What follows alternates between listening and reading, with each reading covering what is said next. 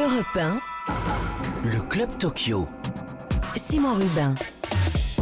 Bonjour à toutes et à tous, bienvenue dans ce nouveau numéro du Club Tokyo. On va vibrer ensemble pendant une heure au rythme de ces Jeux Olympiques avec au programme des médailles d'argent en aviron, le 2 de couple féminin qu'on célébrera. Autre médaille d'argent, un petit peu plus récente celle-ci, c'était en, en milieu de matinée. L'argent du judo avec Madeleine Malonga battue en finale. L'escrime par équipe, c'est en ce moment. Les filles du Fleuret sont en finale contre les athlètes russes olympiques. La France est menée, mais, elle reste au contact. Et puis on parlera évidemment aussi euh, des petites histoires qui font les jeux, nos débats, nos discussions. Bienvenue à tous.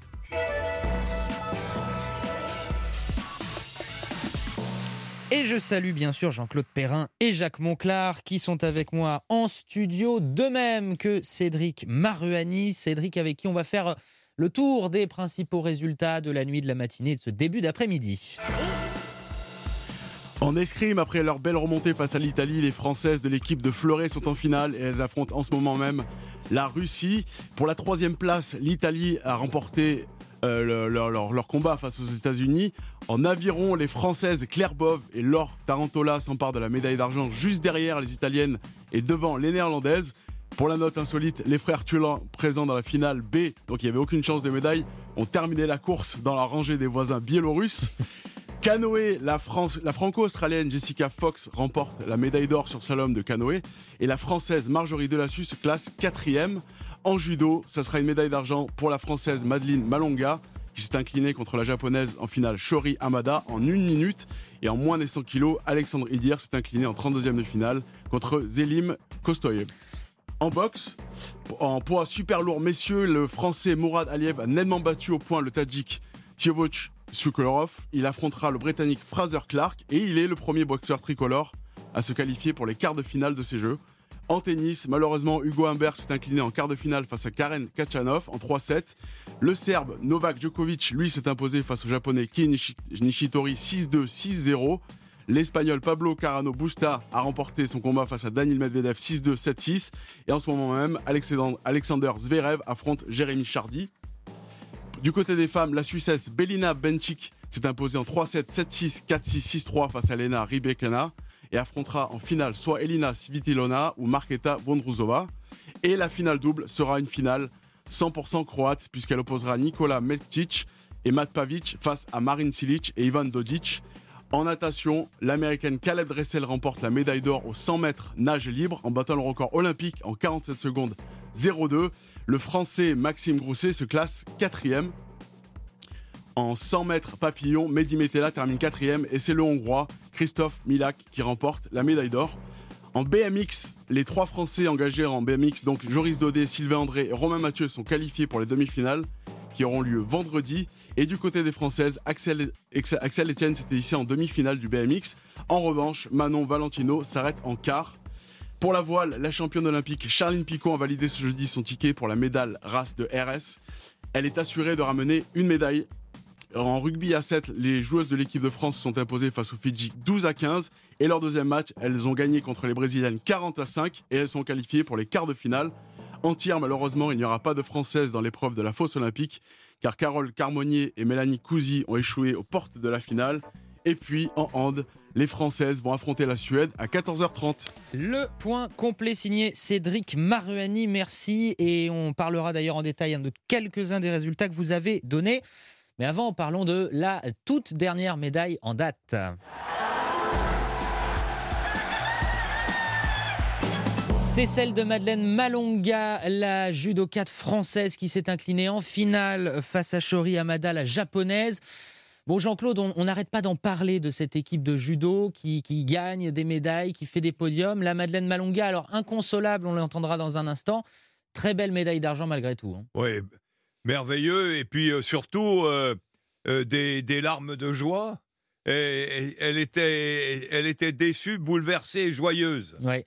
C'est sont des ingrédients qui sont rares d'avoir quand on a pris une deuxième place. Mais elle n'est pas deuxième, elle est médaille d'argent aux Jeux Olympiques. Le poids de l'or est beaucoup plus lourd euh, sur les podiums olympiques qu'ailleurs. une médaille olympique, c'est une médaille euh, non seulement d'un jour, mais tous les quatre ans. Et en général, c'est la- médaille d'une vie. Donc, euh, son exploit est très grand de l'avoir réalisé. Et c'est vrai que autant après son combat, elle était déçue, et on, on va l'entendre. Après, elle a réussi à relativiser. Bah, écoutons Madeleine Malonga, c'est au micro de France Télé, juste après son combat. Je réaliserai peut-être après que c'est une belle médaille. Mais je voulais tellement le gagner, quoi. C'est, c'est des longues années de travail et, on sait que ça se présente peut-être qu'une fois dans sa vie, donc c'est important d'être là. Ouais, je pense avoir bien défendu au début. Après, je sais pas, j'ai bougé et puis bah, j'ai lâché la jambe en pensant vouloir me relever. Et au final, bah voilà, c'est pas grave. Et voilà, Madeleine Malonga en larmes, elle a réussi quand même à relativiser.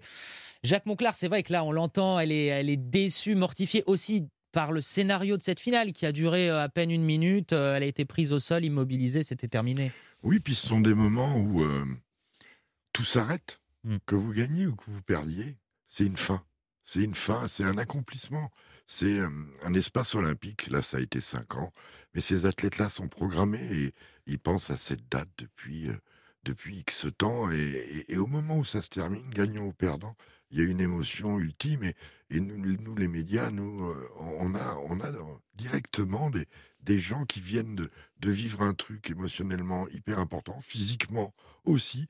Et à ce moment-là, bah, le corps se libère, les sentiments se libèrent.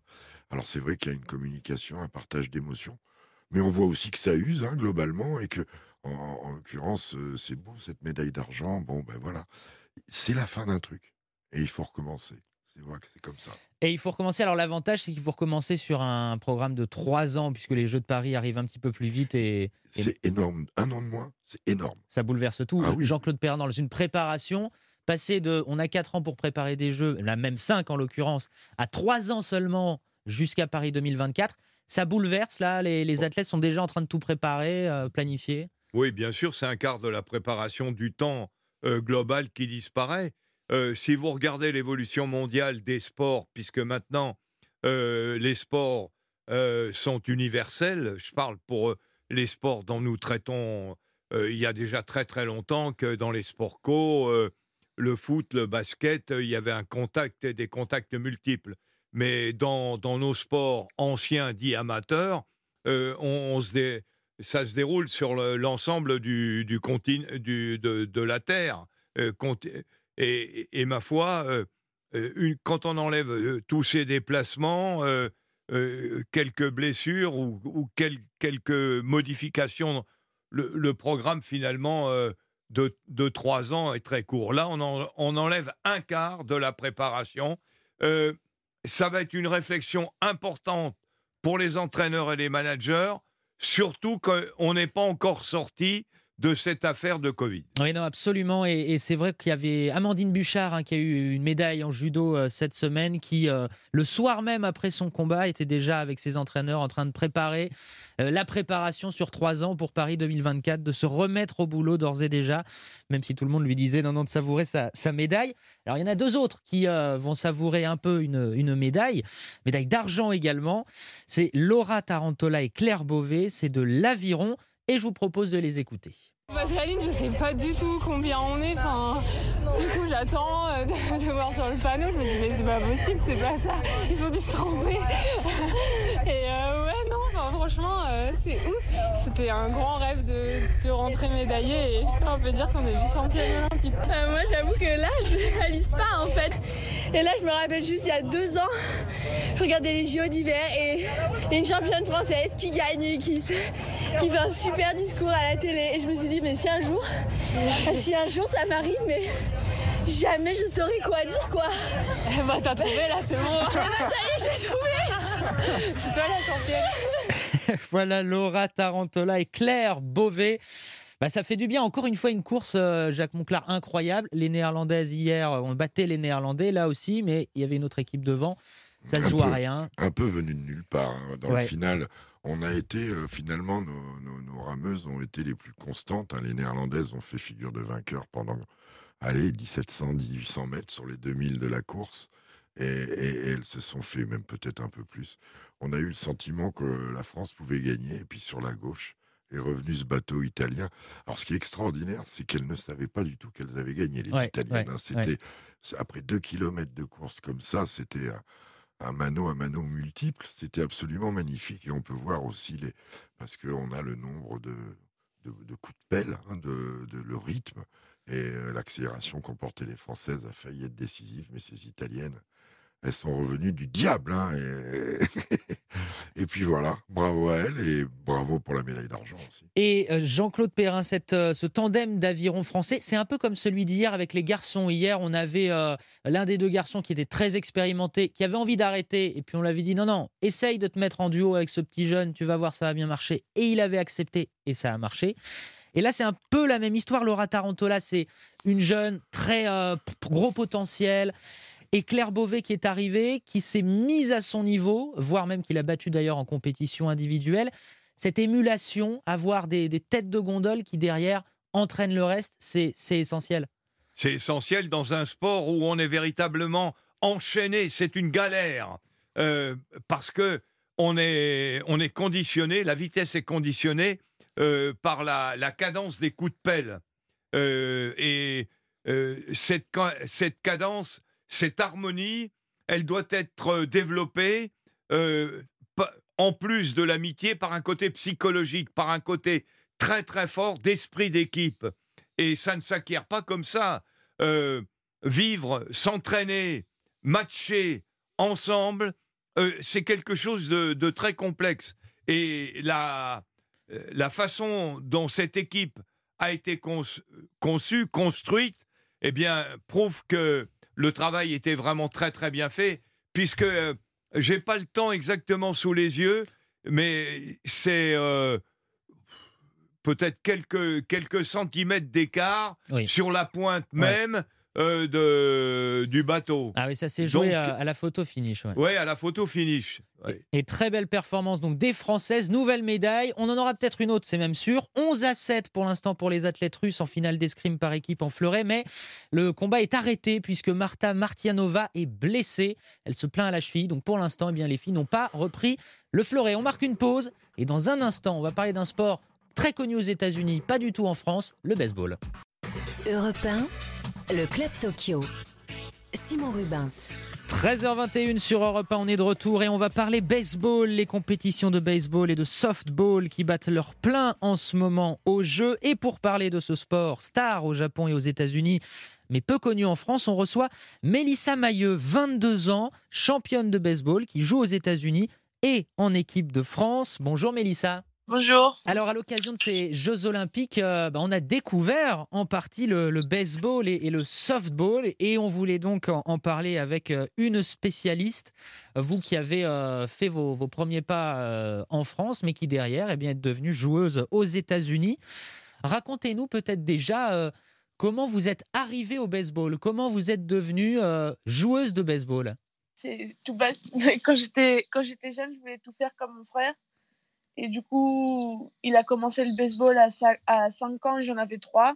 Et je l'accompagnais aux entraînements que je me détachais de la poussette pour aller jouer avec euh, pour aller courir avec l'équipe et jouer avec eux. Et depuis, on s'est jamais arrêté. C'est facile de trouver des, des clubs de baseball en France, il y a, il y a une vraie pratique? Euh, facile, je dirais pas facile parce que c'est pas encore euh, une euh, c'est pas encore un sport qui est assez connu, mais ça devient de plus en plus facile. Et alors, euh, quand est-ce que vous avez choisi, vous, de, de partir aux États-Unis? Euh, Parce que pour le coup, aux États-Unis, le baseball est l'un des grands sports. Qu'est-ce qui, qu'est-ce qui a fait que vous vous êtes dit, allez, ça y est, j'y vais, je, je traverse l'océan? Euh, ça a toujours été mon objectif depuis que j'étais pe- j'étais petite de pouvoir partir un jour euh, m'installer entre guillemets aux États-Unis. Et du coup, dès que j'ai j'ai pu avoir l'occasion, je l'ai fait. C'était il y a 4 ans maintenant. Donc, tout juste majeur, hein, vous aviez 18 ans à l'époque. Ouais, voilà. Jean-Claude Perrin, là, c'est, c'est, c'est une histoire incroyable. À 18 ans, on part vivre et, et- et- et jouer euh, au baseball aux États-Unis. J'imagine ça, c'est des histoires qui, qui marquent. Oui, le sport, c'est avant tout euh, le rêve et l'aventure. Elle a très très bien fait euh, de, de comprendre le sport comme ça. Et puis aller à la découverte de l'Amérique, euh, c'est marcher sur les traces de, Christo- de Christophe Colomb. Ouais. C'est euh, c'est un, un autre sport. Euh, c'est fabuleux. Euh, Mélissa euh, Mailleux, alors c'est quoi le baseball aux États-Unis? Parce que nous, en France, on connaît le baseball à travers bah, les séries, les films. Là-bas, c'est vraiment un sport énorme? Ouais, bah c'est euh, le baseball, c'est comme ce que vous voyez dans les films aux États-Unis, c'est à peu près la même chose. c'est pas des mensonges. C'est-à-dire, il y, a- y a vraiment une ferveur. Il y a combien de gens dans les stades? Comment ça se passe? À chaque match, les terrains ils sont bien remplis. Euh, Il y a le baseball qui passe à la télé du matin au soir, des, retranscrip- des retranscriptions. C'est baseball tout le temps. Et même euh, parce que euh, pour les compétitions euh, masculines comme féminines, il y a le même engouement? Non, c'est surtout le, le baseball masculin. Le baseball féminin, ça commence à se développer aux États-Unis, mais c'est pas encore, c'est enfin, c'est loin d'être la même chose que le baseball masculin. Eh ben, D'ailleurs, comment euh, vous, ça se passe? Vous êtes professionnel? C'est votre euh, métier à temps plein? Non, moi je suis toujours à l'université, je joue au, au softball. D'accord. Ici, je suis au softball, mais quand je suis en France, je suis au softball et au baseball. Alors là, pour le coup, pour les auditeurs et auditrices, il faut peut-être euh, préciser, c'est quoi la différence entre baseball et softball? Euh, le softball, on va dire que c'est des distances plus réduites, une balle plus grosse et une manière de lancer différente. Mais en soi, les, les, les règles de base restent les mêmes. Quelle qualité d'ailleurs il faut pour, euh, pour être une bonne joueuse de baseball? Ça demande quoi comme, euh, comme qualité physique ou euh, mentale? Ce qui est bien au baseball, c'est qu'on a besoin de tout type de, tout type de capacité, si je peux dire ça comme ça. Mhm. Mais il faut être rapide, il faut frapper fort, bien se déplacer. Mais après, c'est des, c'est des capacités qu'on peut retrouver dans différentes personnes et pas seulement dans une seule, une seule personne.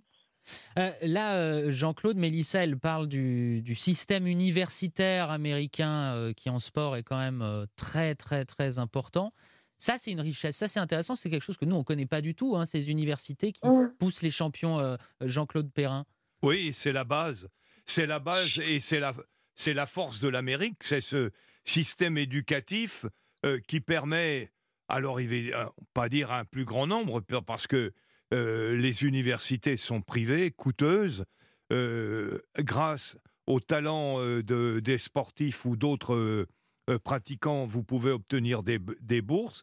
Mais sur le plan de la pratique, c'est un tremplin formidable pour tous ceux qui veulent en, faire une activité principale. Et surtout, ça permet pendant quatre ans, et même plus pour certains, de faire un sport à plein temps. Vous, euh, Mélissa, donc vous êtes euh, étudiante. Comment ça se passe? Comment on concilie les cours, la pratique? Vous êtes encadrée? Comment ça se passe? Ah, bah, c'est assez facile, on va dire. c'est, euh, je suis en université en Louisiane et du coup, euh, la plupart du temps, j'ai cours de 8h à, on va dire, 11h, parfois, parfois 10h, 11h, et après entraînement tout l'après-midi. Je fais à peu près ça tous les jours. Ouais. Et alors, il y a quand même euh, une équipe qui est absente de ces jeux en baseball, softball, c'est l'équipe de France. On a fini sixième, on est parti au, au Tekyo, mais on n'a pas, on pas gagné. C'est ça. L'équipe de France aujourd'hui, elle est, euh, elle est encore loin du niveau olympique ou, ou, ou- ou vraiment euh, c'était une question, voilà, ça s'est joué à peu de choses. Comment vous voyez-vous les, les performances de l'équipe de France? Euh, bah, le niveau olympique, c'est vraiment le, le top niveau. Bon, c'est pas nouveau, c'est pas nouveau, mais, mais je pense que l'équipe de France, on est en train de progresser chaque année, de, de donner des meilleurs résultats. Et du coup, je, je, je- j'y crois qu'un jour, on pourra, on pourra atteindre les JO. Ouais. Et Certainement pour ceux de Los Angeles. Eh ben, le rendez-vous est pris, d'autant que vous, effectivement, on le rappelle, hein, vous avez 22 ans, donc il y y a le temps de, de voir venir. C'est quoi d'ailleurs pour vous là, les, les prochains objectifs, euh, les prochaines ambitions? Euh, bah là, j'ai fait une Summer League pendant un mois et demi à peu près. Euh, en fait, c'est une ligue d'été où les meilleurs, euh, les meilleurs éléments de chaque équipe en D1 sont sélectionnés pour jouer et pour progresser, pour travailler sur certaines, certains aspects de son jeu, machin. J'ai encore un an d'université et après, après j'ai fini. Mais l'objectif, c'est de pouvoir atteindre une équipe professionnelle et pouvoir rester aux États-Unis, ouais. Eh bien voilà, grâce à vous, on aura eu un petit aperçu de ce qu'est le, le baseball euh, vécu euh, et joué par une Française aux États-Unis. Baseball et softball, hein, qui sont les, les sports euh, de ces Jeux de Tokyo, puisque le Japon en est l'un des, des spécialistes et qui continue d'ailleurs de se dérouler les compétitions olympiques encore plusieurs jours. Merci beaucoup, Mélissa Mailleux, d'avoir été notre invitée. Merci. 13h28 sur Europe 1. On va marquer une petite pause. Simplement le temps de vous dire que l'équipe de France de fleuret féminin par équipe est toujours en, finale hein, contre les athlètes russes. 15 à 11 pour les Russes en ce moment. C'est Anita Blaz face à la championne du monde en titre euh, Korobeinikova et qui vice-championne olympique cette semaine d'ailleurs, qui est en train d'essayer de faire remonter cette équipe de France, mais qui a un peu de mal, un peu de mal à, à raccrocher les wagons. À tout de suite. Europe 1, Le Club Tokyo. 13h30. Simon Rubin. Bienvenue de retour dans le Club Tokyo, l'heure de prendre position. Coup de cœur, coup de gueule de nos deux voix olympiques. Allez, je vais commencer par Jacques Monclar. Euh, Jacques avec deux journées décisives hein, qui s'annoncent pour euh, la natation française. Oui, puis c'est un peu un anniversaire. Le 29 juillet, c'était euh, le triomphe sur 400 mètres de Camille Muffat à, Mm. à Londres. hein, la regrettée Camille Muffat qu'on salue. Et on pense aussi à Alexis Vastine par la même occasion. Et puis le 4 x 100, ce 4 x 100 extraordinaire euh, qui avait euh, battu les Américains avec un Yannick Agnel d'un autre temps dans, qui volait sur l'eau. Voilà, et, et- et dans les deux jours qui viennent, là, la natation française, elle va, elle va jouer à une partie de sa crédibilité. Elle va jouer euh, soit le flop, hein, pas de médaille parce que ce serait un flop, soit euh, à travers Florent Manodou, voire Mélanie Hennick, voire Mélie Métella, trois anciens, les deux capitaines, Florent Manodou et Mélanie Hennick, qui vont essayer euh, rentrer en finale et puis qui sait monter sur la boîte pour que on rentre pas bredouille de cette expérience euh, olympique. Voilà, c'est le challenge. Alors bien sûr, il y a eu Marie Wattel qui a, fini sixième sur 100 papes. Il y a eu euh, la formidable quatrième place de, de Maxime Grousset, qui est maintenant le Français qui a été le plus vite de l'histoire de la natation française sur 100 mètres, en maillot de bain, enfin en jammer, pas en combinaison. Et puis on a eu Léon Marchand qui a pris date, on a pris euh, le Johan Endoy Brouard euh, qui a pris date. Il y a, il y a des choses positives. La semaine prochaine, il y aura Marc-Antoine Olivier qui va jouer l'or sur 10 km accompagné de David Aubry. Voilà, on espère qu'ils vont s'en sortir, mais c'est un moment bascule de la crédibilité d'un sport qui fait venir un technicien étranger à la reprise pour s'occuper des équipes de France, Jaco Verhaeren, qui a quand même emmené l'équipe d'Australie au plus haut. Donc voilà, quand un sport joue une partie de sa crédibilité pour les trois ans qui viennent, et plus, eh ben on est attentif et puis on les soutient, même si ce ne sera pas facile, et même si Florent Manodou, champion olympique en 2012, quand il était un outsider, Mm. vice-champion olympique, quand il était favori, a retrouvé la peau d'un underdog, d'un Ouais. outsider, et finalement ça nous plaît bien. Et ça lui va bien, effectivement. Et on, on suivra les performances de cette équipe de France de natation. Jean-Claude Perrin, vous, tandis que les Françaises sont toujours menées hein, en finale de l'escrime par équipe 19-12. Euh, Jean-Claude Perrin, vous, c'était un, un coup de gueule pour le foot français. Coup de gueule même fracassant, m'avez-vous annoncé? Ah oui, totalement fracassant, oui. Euh, J'ai regardé attentivement euh, les déclarations des uns et des autres. Et je, voudrais, à sa place, euh, lancer le, le, cri qu'il n'a pas osé faire, euh, notre entraîneur Sylvain Ripoll. Et je le vois euh, parler au président et lui dire Mais pourquoi m'as-tu abandonné? Et en fait, c'est la vérité. Voilà, voilà un garçon qui a, qui a tout fait avec le peu de matériel humain qu'il avait pour, contre vents et marées, mettre au point une équipe, peu de journées de préparation, euh, con- continuellement des contretemps, lâché par la fédération. Le, le président de, de, de la fédération euh, euh, dit- disant même que av- avant la compétition, on n'avait pas grand-chose à, à faire là-bas. Mm. Donc, euh, ou à entrevoir. Donc voilà un garçon qui, maintenant, va, va se trouver face à un défi. Un défi, c'est de... Car j'espère quand même qu'on on ne va pas avoir la honte de le renvoyer, qui va pouvoir conserver son poste et la préparation jusqu'aux Jeux de Paris. Les Jeux de Paris, c'est demain. Demain en football. Et là, j'espère qu'on va avoir une, une grande équipe. Parce que depuis 1900... Oui, je regarde mes notes, je connais pas tout par cœur. hein. Euh, depuis 1908, euh, c'est notre pire bilan Ouais. en football. Avec une équipe quand même qui est dans les meilleurs du monde, les championnes d'Europe, elle l'a été. Et qu'est-ce qu'on aurait vu du football si on avait eu la chance d'avoir Mbappé? Est-ce qu'il n'y aurait pas eu des retombées, de la joie pour les gens du, du PSG Pourquoi? Alors évidemment, les, les, les clubs sont les propriétaires indirectement, comme dans une société des joueurs. Mais grand Dieu, on aurait pu quand même, du ministère au, au club, qu- qu'il soit de Paris ou même de Lyon, je dis même de même de Lyon, euh, trouver un accord pour euh, libérer et avoir une équipe compétitive. L'Espagne l'a faite, Ouais. elle n'a pas à en rougir. Et puis, je me souviens de les avoir vus, champions olympiques, Messi, Marquinhos, et puis euh, Neymar. Euh, le pays n'a pas souffert, ni les clubs. Non, effectivement. Et on le sait que Kylian Mbappé voulait hein, à la base faire ses jeux. Et c'est effectivement le club qui, euh, qui lui a dit non, non, reste t'entraîner à, à Paris. Merci à tous les deux. On va faire une petite euh, pause musicale. Médaille d'argent en aviron, en judo, euh, médaille à venir aussi en planche à voile. Que des femmes. Donc forcément, on fait appel à Beyoncé. Europe 1, le Club Tokyo. Simon Rubin. 13h39, on est de retour dans le club Tokyo, tandis que l'équipe de France de fleuret par équipe euh, féminin est toujours en train d'essayer de revenir sur les athlètes russes là en finale. 23-16 en ce moment, c'est Isa Oratibus hein, qui est euh, en piste euh, face à Martianova, qui s'était blessée en début de rencontre, mais qui va mieux manifestement. Les Françaises qui tentent donc de revenir, c'est la première équipe à 45 hein, qui l'emporte et 23-16 pour les Russes. Et on va parler maintenant dans l'histoire euh, insolite du jour, la petite histoire des Jeux avec vous, Marie Guida. On va parler d'un tout petit pays. Oui, comme vous devez le savoir, Simon, 205 nations participent à ces Jeux Olympiques de Tokyo, 206 si l'on compte l'équipe olympique des réfugiés. Eh bien, aujourd'hui restera dans l'histoire pour l'une de ces petites équipes grâce à une femme, Alessandra Perilli. Elle a remporté la médaille de bronze ce matin en Baltrap. Mais en vérité, la tireuse de 33 ans a gagné bien plus qu'une simple breloque. Elle a apporté la première médaille de l'histoire à son pays.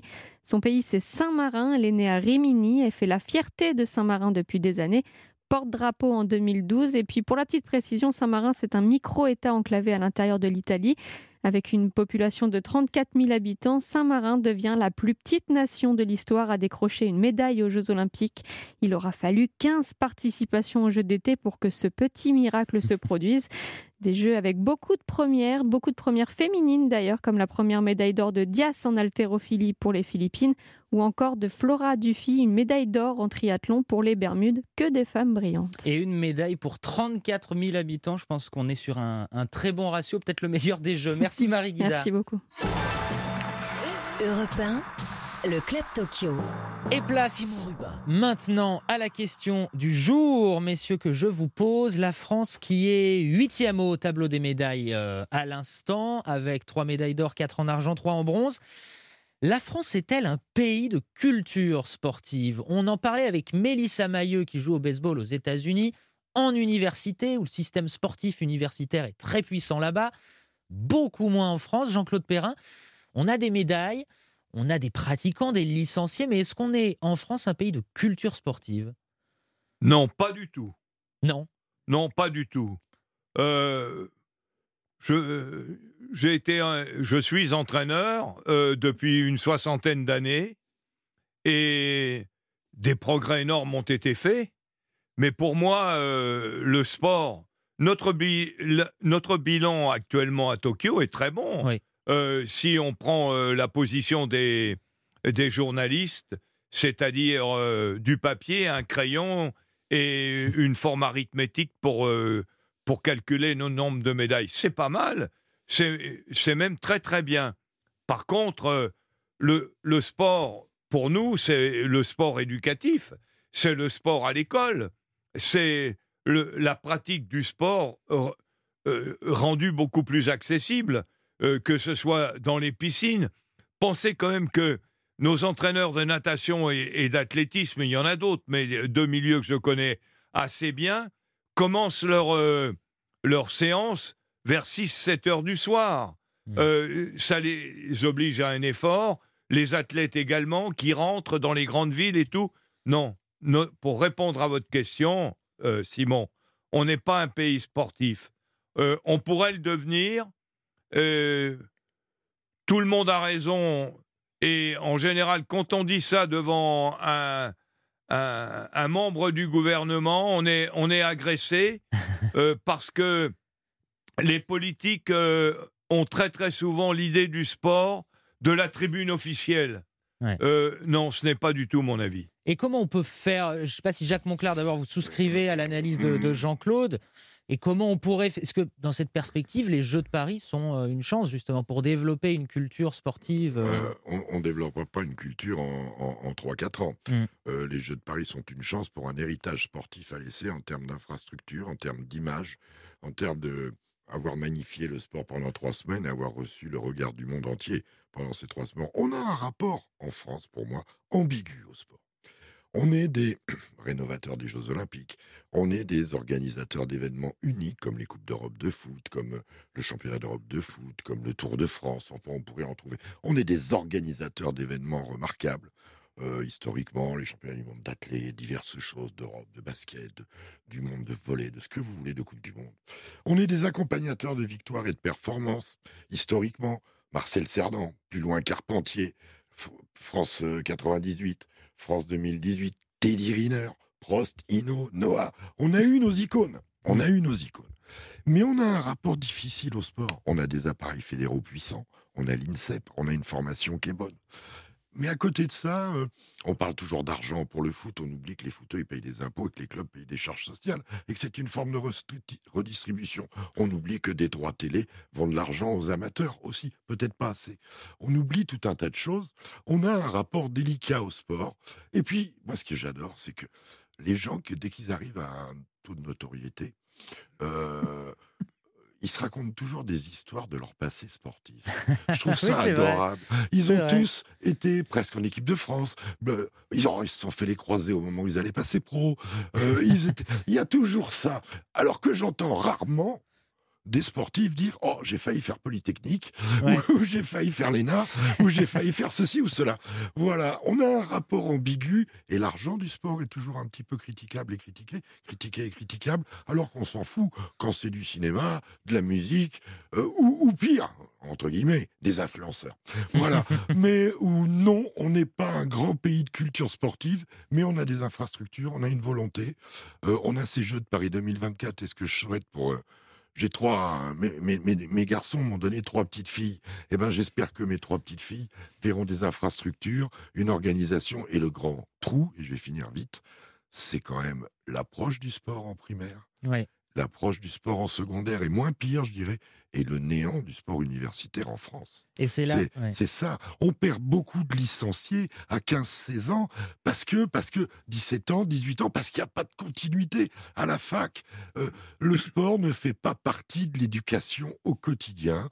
Voilà. Alors, comment y euh, remédier? Euh, je- Il y a certainement des solutions. Ah bah, ce sera notre faut- discussion de demain, pourquoi pas Voilà, voilà. Mais en tout cas, effectivement, merci beaucoup, messieurs. C'est vrai que tous les graphiques le montrent. hein. À partir de 18 ans, les nombres de licenciés s'en vont avant de revenir sur les 30-35 ans. On se retrouve dans un instant. On va parler d'un sport euh, qui a lieu en ce moment. Les épreuves ont lieu aujourd'hui notamment.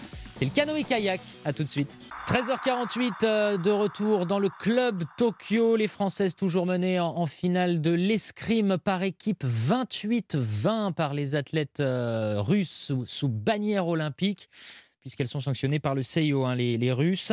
Et on va parler d'un sport bah, qui, on l'espère, va nous rapporter des médailles. C'est pas passé loin euh, ce matin avec euh, Marjorie Delassus, quatrième en canoë slalom. Et nous, eh ben, on va recevoir une médaillée d'or de Londres en 2012 en, en kayak slalom. Bonjour Émilie Fer. Bonjour. Alors d'abord, j'aimerais qu'on éclaircisse un grand mystère pour notamment nombre d'auditeurs et d'auditrices.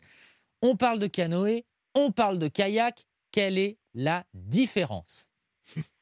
Oui, c'est vrai qu'on parle du canoë-kayak et en fait, euh, il y, a, il y a deux embarcations différentes. Donc le canoë, c'est très simple. En gros, c'est ce qui vient des Indiens. On peut avoir l'image donc euh, de, de l'Indien euh, qui est assis à genoux avec une seule pale dans l'eau. D'accord. Et le kayak, c'est ce qui vient des Esquimaux, donc pour la pêche. Ils étaient assis et avec deux pales. D'accord, donc il y a- il y, a une, deux histoires euh, géographiques, culturelles différentes. Alors, qu'est-ce qu'il faut comme qualité aujourd'hui pour euh, être euh, au sommet en canoë, en kayak, en canoë-kayak Alors euh, c'est vrai que c'est un sport assez complet et complexe puisqu'il faut à la fois donc euh, du physique, euh, ce qu'on appelle du mental, de la technique beaucoup, l'expérience et puis ne pas avoir trop trop froid aux yeux aussi parce qu'on est un peu dans l'eau qui bouge en tout cas dans mon sport euh, dans le l'eau vive le slalom Mm. et euh, et pas être frileux non plus parce que l'hiver euh, sous nos latitudes il fait pas spécialement chaud. Quand on voit les épreuves, effectivement, hein, dans des eaux euh, quasi tourbillonnantes, dans des, des- des- des parcours vraiment chaotiques, on a l'impression qu'il y a une part d'improvisation. C'est faux ou, c'est vrai? Il y, a, euh, il y a un côté d'impro parce qu'on ne sait jamais comment les, vagues et les remous vont tomber? Alors vous avez complètement raison. Sinon que normalement les vagues et les remous sont calculés à l'avance, on, on sait exactement où est-ce qu'il y a ce rouleau, la porte elle est placée là exactement parce que normalement le bassin nous y emmène, les mouvements nous y emmènent, c'est c'est vu ça par les traceurs, mais euh, c'est vrai qu'on est sur un milieu normalement naturel, même si maintenant on est sur des bassins complètement artificiels. Mais l'eau vive fait que euh, effectivement il peut y avoir ben, une petite vague euh, qu'on n'avait pas calculée qui va arriver euh, la porte suivante.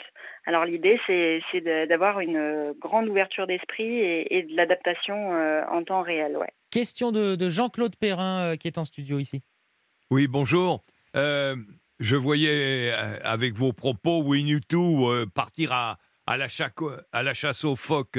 Que- quelle, est, quelle est maintenant euh, l'évolution technique, technologique euh, de vos embarcations? Que- depuis, depuis le, le temps où on faisait ça sûrement en bois hein, C'est ça. Oui, en bois ou en icorie, Alors- bien sûr. Que- Qu'est-ce que vous avez fait maintenant comme, comme évolution? Alors il y a, y a, y a quand même euh, au départ voilà le, le matériau hein. c'était du bois avant sûrement. Et, euh, et maintenant c'est c'est super léger. C'est à 8-9 kilos. C'est du Kevlar carbone voire tout carbone. Et euh, et alors c'est bien plus instable qu'à l'époque. Parce que ben on essaye de, de faire des bateaux qui tournent très très rapidement euh, pour pouvoir changer de direction très vite et en même temps, on essaye d'avoir euh, un bateau, euh, un minimum directeur pour euh, qu'on puisse glisser quand il y a des petites lignes droites ou relancer. Mais, mais c'est quand même bien instable. Tous les concurrents, toutes les concurrentes ont rigoureusement le même bateau qui obéit à des règles très précises de taille, de poids, etc. Alors c'est ça, il y a des standards, ouais, de taille, de poids. Alors c'est un poids minimum. On ne peut pas l'avoir plus léger parce qu'on pense que ça irait plus vite, mais par rapport à la sécurité, ce serait peut-être un peu plus dangereux. Et, euh, par contre, non, il y a différentes formes.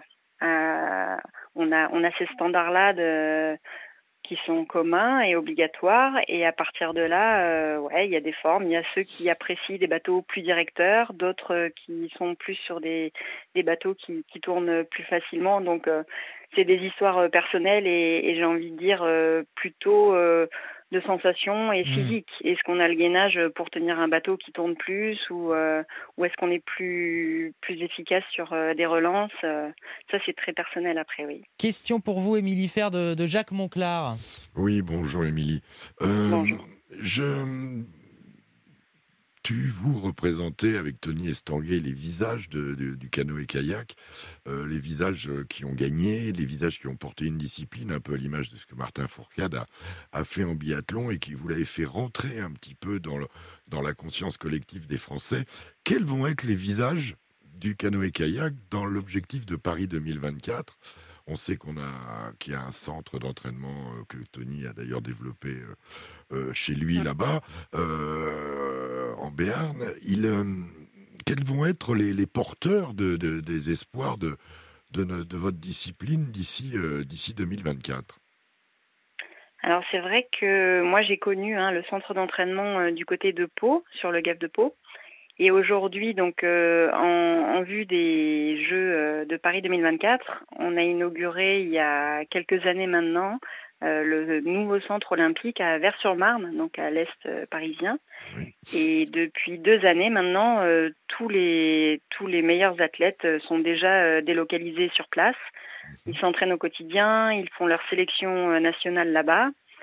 Et j'ai envie de dire que la future génération 2024, c'est à la fois quelques anciens, hein, il n'y en a pas beaucoup qui persistent, mais surtout des jeunes. C'est vrai que la fédération française a, fait le pari de former euh, pour 2024 des plutôt très jeunes. Et il se trouve qu'on a une très très bonne euh, nouvelle génération. Ils sont très très forts à l'international dans les catégories euh, qu'on appelle moins de 23 ans. Donc il y a vraiment une, nouvelle génération là qui est en devenir, sur qui je pense on pourra vraiment compter. Et euh, donc voilà, sur ces Jeux euh, de Tokyo, il y a à la fois des, anciens et, euh, et, une toute jeune, en l'occurrence Marjorie Delassus, sa première participation aux Jeux, qui je pense sera bien prête pour dans trois ans maintenant. Et, et elle sera pas toute seule, ouais. Et Marjorie Delassus qui a terminé quatrième hein, de, de, sa finale. D'ailleurs derrière, alors j'ai découvert ça, Jessica Fox qui a rapporté une médaille à l'Australie. Mais enfin, elle est née à Marseille. Donc, euh, il aurait peut-être fallu la, recruter avant. Euh, euh, c'est une équipe de France qui peut nous rapporter quelques, quelques médailles encore là sur ces Jeux de Tokyo. Vous, vous sentez comment ces Jeux pour la, délégation française? Alors pour ma discipline qui est le slalom, il reste plus qu'un concurrent hein, en lice pour demain, Boris Neveu. moi j'ai envie de dire que oui, on a, on a une belle chance de médaille. Euh, c'est sûr qu'il va y avoir euh, beaucoup de bagarres parce que ces derniers temps, il n'était pas forcément dans le top 5 euh, mondial. Après, on sait très bien, hein, vous comme moi, qu'aux Jeux Olympiques, tout est jouable, surtout dans notre sport où c'est le jour J, il faut être présent et, on l'est ou on l'est pas. Et, dans un autre, une autre catégorie, la course en ligne, là, qui a lieu juste la semaine prochaine, là aussi, il y aura de belles chances de médailles et on espère on va bien rêver derrière nos écrans parce qu'on est resté euh, en France. eh ben, on sera, on sera avec vous derrière nos écrans aussi et derrière le poste de radio pour suivre les performances de, cette équipe de France. Merci infiniment, Émilie Fer, euh, d'avoir été notre invitée. Vous qui avez été notamment, je le rappelle, médaillée d'or à Londres en, 2012. Merci à vous et, et bons Jeux Olympiques. Merci bien. 13h56, euh, c'est bientôt la fin du, club Tokyo. L'occasion quand même avec vous, Cédric Marvani, de faire un petit point sur les résultats, en commençant par l'escrime déjà, qui est en cours en ce moment. Exactement, donc l'escrime, euh, les Françaises qui ont battu l'Italie sur une belle remontée affrontent en ce moment la Russie. Même si c'est compliqué, on peut, on peut encore y croire. En aviron, euh, les Françaises Claré Beauvais et Laura Tarantola s'emparent de la médaille d'argent juste derrière les Italiennes et devant les, Néerlandaises. Et puis en judo En judo, ça sera une médaille d'argent pour la Française Madeleine Malonga qui s'est inclinée contre la Japonaise en finale Shori Amada en moins d'une minute. Et puis en boxe, le Français Mourad Aliev s'est qualifié pour les quarts de finale et il sera le premier boxeur français à se qualifier pour ces JO. Un mot de tennis euh, avec euh, bon, les petites déceptions? Notamment Hugo Humbert. Hugo Humbert s'est incliné en quart de finale face à Karen Kachanov en 3-7, 7-6, 4-6, 6-3. Et puis enfin, Alexander Zverev mène 1-7 à 0 face à Jérémy Chardy. Merci beaucoup euh, Cédric Marvani pour l'essentiel des résultats de cette euh, journée olympique. En ce moment, l'équipe de France est toujours menée, hein, euh, on le disait, par la Russie en finale du fleuret par équipe féminin. 35-21 pour le moment, il faut aller jusqu'à 45 touches. On n'est pas loin de la fin malheureusement pour les Françaises qui rapporteraient quand même une très très belle médaille d'argent. Mais c'est pas fini. Elles sont remontées, elles sont venues de, revenues des enfers contre l'Italie.